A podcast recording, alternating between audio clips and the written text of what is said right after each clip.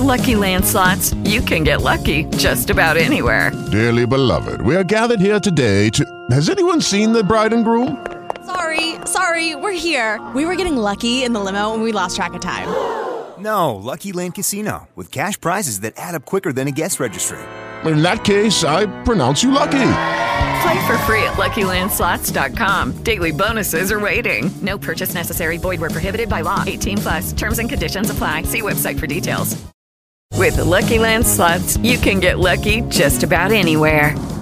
This is your captain speaking. Uh, we've got clear runway and the weather's fine, but we're just going to circle up here a while and uh, get lucky. No, no, nothing like that. It's just these cash prizes add up quick. So I suggest you sit back, keep your tray table upright, and start getting lucky. Play for free at LuckyLandSlots.com. Are you feeling lucky? No purchase necessary. Void where prohibited by law. 18 plus terms and conditions apply. See website for details. Bom, ouvinte querido, Fábio França, Débora Alfano, nossa, que confusão. ouvinte querido, Fábio França, Débora Alfano, ouvinte querida. Nossa senhora, aqueles camaradas, sabe na nominata? Nominata é aquela fase em que alguém que vai fazer um discurso tem umas fichinhas e sai falando os nomes das pessoas e tal. E tem uma ordem né, de precedência e tal. É muito interessante, nominata. E aí ele fala assim: Saúde o presidente da Câmara dos Deputados, fulano de tal, em nome de quem? Os todos os deputados, tem aquela história. E demora horas, aí vem o próximo a falar, faz a mesma coisa de novo, é uma coisa confusa. Bom, é, eu queria falar hoje sobre o nosso Brasil. Por que eu estou falando nosso Brasil e não Brasil? A gente fala muito do Brasil, dos desafios políticos do Brasil, dos problemas do presidente, da presidência, dos problemas e desafios do Poder Judiciário, dos problemas e desafios do Congresso Nacional, dos projetos, emendas, reformas que precisam ser discutidos e aprovados, até porque o desafio deste planeta institucional, desse planeta dos poderes, são, de certa maneira, desafios que acabam desaguando no nosso Brasil, que é o Brasil do qual a gente vai falar hoje. É o Brasil das pessoas que saem para trabalhar todos os dias, que podem ficar sem renda se por acaso perderem o emprego, que podem ficar sem renda se por acaso não entrar ninguém no táxi, no carro de aplicativo, não chamar a moto por aplicativo, se abrir a loja e ninguém entrar, se o telefone não tocar e ninguém pedir para é, contratar o seu serviço, e isso acontece, e a renda varia, às vezes um pouquinho para cima, às vezes um pouquinho para baixo, às vezes fica estagnada, e os preços vão subindo, o que equivale a cair, a renda. É... Eu estou chamando de nosso Brasil, o Brasil nosso, da turma que fabrica PIB, a turma que trabalha o tempo todo pensando em como é que vai pagar a conta no final do mês, e, claro, naquele Brasil do qual a gente fala muito aqui, e eu volto a dizer que tem que falar porque o que eles fazem lá acaba batendo aqui, naquele Brasil, naquele Brasil, quando o dinheiro acaba, porque o nosso daqui acaba, o deles também acaba, eles dizem acabou, aí eles vão lá e aumentam os impostos. Acabou, eles vão lá e cortam uma despesa, que quando a gente faz é um problema, mas quando eles fazem é um problema para a gente também. Corta a despesa de investimento, corta a despesa de educação, corta a despesa de saúde, começa a faltar esparadrapo no hospital, atrasam envio de combustível para os fiscais e a qualidade do serviço que nós recebemos cai. Mas o salário deles pinga, a aposentadoria deles pinga, os jatinhos continuam a voar, aquela coisa toda. Parece para eles que está tudo funcionando. Muitas vezes eu fico com essa impressão de que quando dão uma entrevista, os personagens centrais deste Brasil, daquele Brasil, na verdade, não, não, não se dão conta do sofrimento geral. Leem, têm os relatórios e tal, mas alguns poucos se dão conta do sofrimento geral. Mas eles conseguem fazer o corte de despesa. E eles conseguem, sobretudo, compensar é, necessidades adicionais com aumento de imposto. Então eles aumentam a própria renda e a gente aqui paga. Mas no nosso Brasil, quando o dinheiro vai acabando, o que, que a gente faz? A gente não tem como pedir dinheiro para os outros. É, não tem, não tem quem emprestar. De vez em quando, pelo amor de Deus, me ajude aqui, me dê um, né?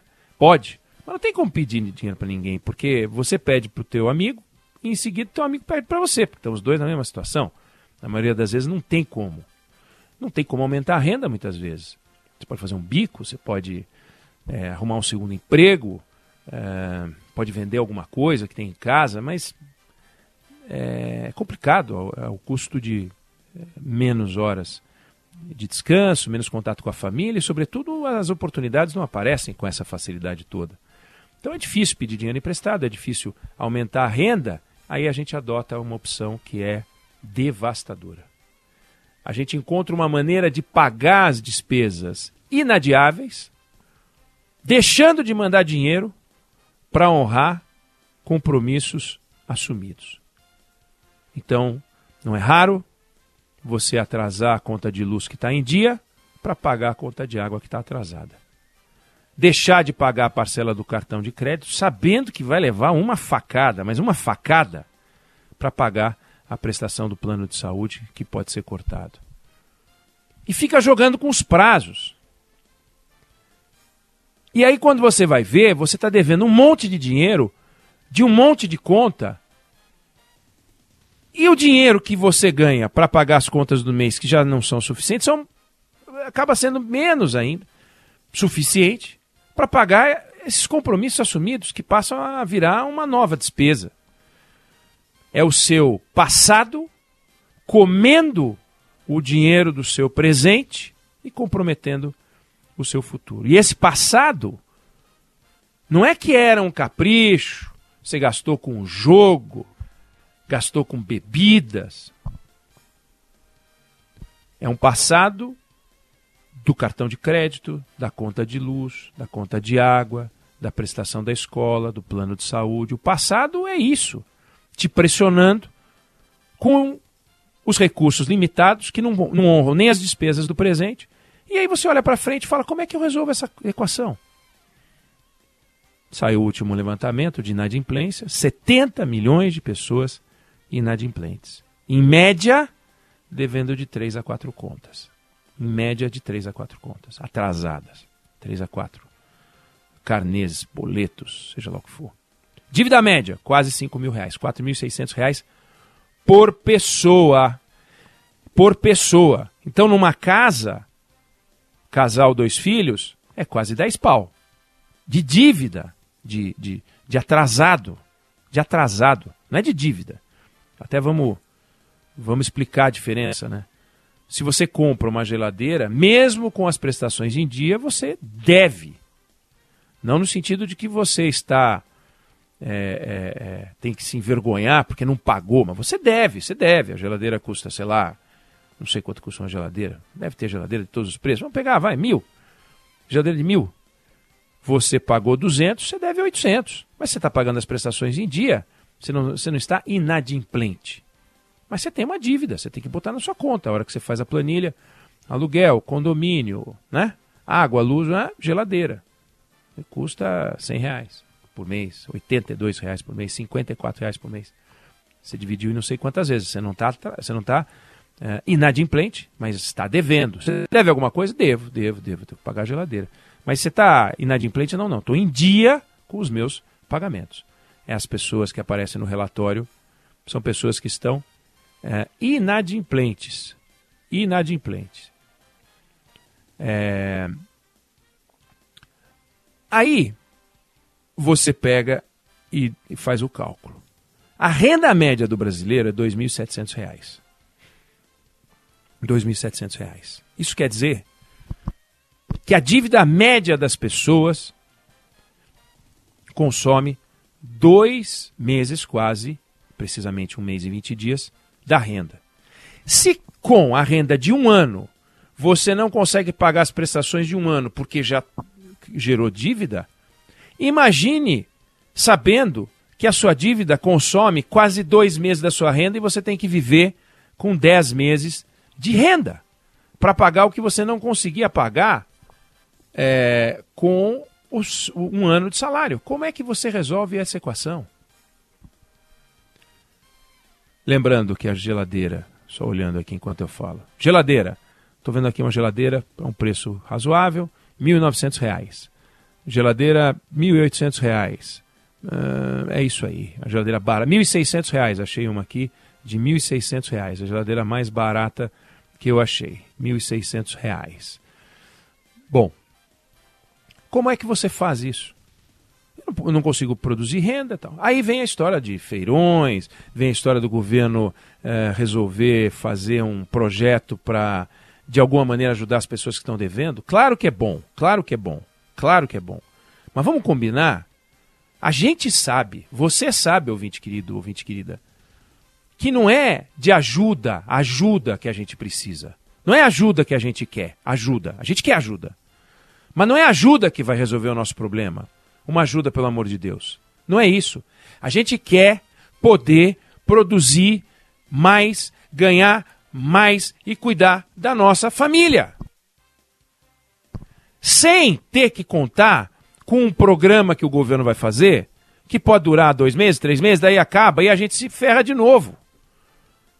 E boa parte dos problemas de renda que a gente tem tem a ver com a estrutura daquele outro Brasil, dos caras com, sobre quem a gente fala o tempo inteiro, dos projetos que eles não aprovam, das emendas que eles não aprovam, das reformas que eles não fazem. Então eles acham, lá no mundo deles lá, que reforma tributária é conversa de governador, com prefeito, com presidente, é nosso interesse. Cadê o nosso interesse na lista de prioridades deles? Porque na hora de aprovar um auxílio mudança, e eles têm um auxílio mudança no início do mandato e no fim do mandato, mesmo em caso de reeleição, que o sujeito nem troca de casa, ele recebe um salário a mais. Um salário. O que, que tem? Qual é a relação possível entre o preço de uma mudança e o salário? O sujeito é deputado, mora sozinho. Tem lá um deputado moleque aí, que acabou de ir para lá, o que botou a peruca loira. Esse moleque de Minas Gerais lá. Esse cara a mudança dele vai custar a mesma mudança de um, de um casal mais velho que vai mudar com a família inteira para Brasília, que também sai de Belo Horizonte? Não. No entanto, os dois recebem um salário. Custa uma mudança 8 mil, 5 mil, 10 mil, 12 mil, 6 mil interestadual. Os caras vão receber 40 conto? Isso dane-se, entendeu? 40 contos dá, dá quase 10 vezes a dívida de cada um dos brasileiros que devem. 70 milhões de pessoas com dívida. E aí é educação para que os nossos filhos possam, de forma mais qualificada, enfrentar os desafios de um mundo que exige mão de obra ainda mais qualificada. É a percepção de todos os responsáveis pela educação no Brasil, educação pública, educação privada, de que quando chega no terceiro ano do ensino médio, nem um em dez, porque não é 10%, é 9%, consegue fazer as operações esperadas de matemática. Nove em dez condenados a não conhecer aquilo que foi ensinado. Se aquilo. Imagina, gente. Você vai até o poço para pegar água com um pano. Enche o pano de água, a água escorre toda. Mas a água foi consumida. Foram 20, 30 litros jogados no lixo. Então tem um monte de professor dando aula, jogando água num pano. Porque quando o jovem chega no terceiro ano do ensino médio, ele não aprendeu nada. Ele não aprendeu nada, ele não reteve água, nada, feito pano, transportando água. E se ele não aprendeu nada, a culpa é dele? Ele estava na sala de aula, ele assistiu às aulas. Os pais fizeram sacrifício, porque em muitos casos é sacrifício, de falar: você não vai trabalhar. É um compromisso, é obrigação, mas fizeram o sacrifício. Você não vai trabalhar e você vai estudar. A gente não defende e quer, e os estados que mais têm ensino é, integral são os que têm o melhor desempenho. Com ensino integral não dá para trabalhar. Cai a renda das famílias, complica a conta que eu estou fazendo. Como é que você melhora a qualidade da educação sem interferir na renda das famílias? É uma loucura. Então, se não melhorar a educação, esse jovem, que renda ele vai ter? Se não houver investimento no setor industrial nesse país, e nós estamos com investimento sofrível, e o setor industrial está perdendo espaço e diminuindo, e daqui a pouco vai aparecer no museu só Museu da Indústria. A gente vai lá ver como era no tempo que o Brasil tinha uma indústria. Uma. Daqui a pouco a gente não vai ter indústria nenhuma. E aí, quando você vê o setor industrial, o que está acontecendo com a produtividade? Não aumenta. E se não aumenta, o preço dos produtos não cai. Se não cai, não vende. Se não vende, não contrata. Não está vendendo, não contrata. Se não contrata, não tem salário, não tem emprego. Então, esse nó da dívida não é só um, um projetinho demagógico, ainda que urgente, útil, mas demagógico. Estamos preocupados? Está preocupado? Faz as reformas. Está preocupado? Transforma esse país. Está preocupado? Sai para o grito o grito da independência para o Brasil poder ser aquilo que nós do lado de cá esperamos que o Brasil seja. E eles do lado de lá nos enrolam para entregar esse Brasil. Para criar ministério, eles são ótimos. Para fazer acordinho, eles são ótimos. Mas e o grande acordo nacional? E o grande pacto com a sociedade? Entra governo, sai governo, entra governo, sai governo, é direita, é esquerda, é tudo no mesmo lixo.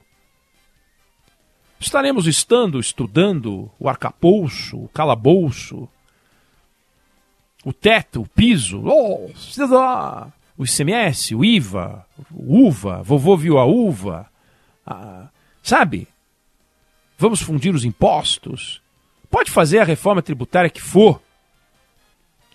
Antes era a reforma da Previdência, agora o Brasil vai mudar porque temos a reforma da Previdência. Depois era a reforma trabalhista, agora o Brasil vai mudar porque tem a reforma trabalhista.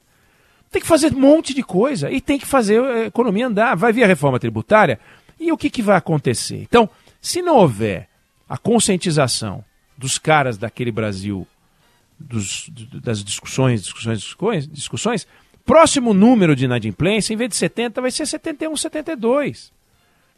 E a dívida média das pessoas, em vez de R$ 4.600, vai ser R$ 5.200.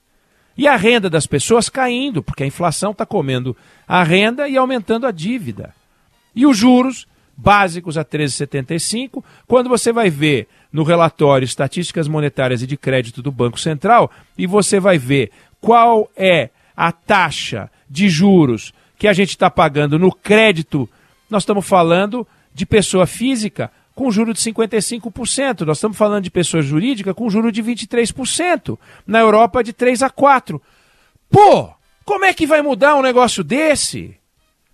Como é que alguém pode viver pagando 50% de juro ao ano? Não tem a menor condição. É um negócio enlouquecedor. Então, esses dados, e a gente discute eles com alguma frequência, com a Juliana Rosa, nas conversas que a gente tem, mostram que tem que entrar na conta, não é uma informação, ó, saiu o relatório, tem 70 milhões, isso é o coração. É o coração, porque a gente está sem dinheiro. Não sei se você concorda, se você discorda, mas é o ponto de vista que eu tenho a respeito disso.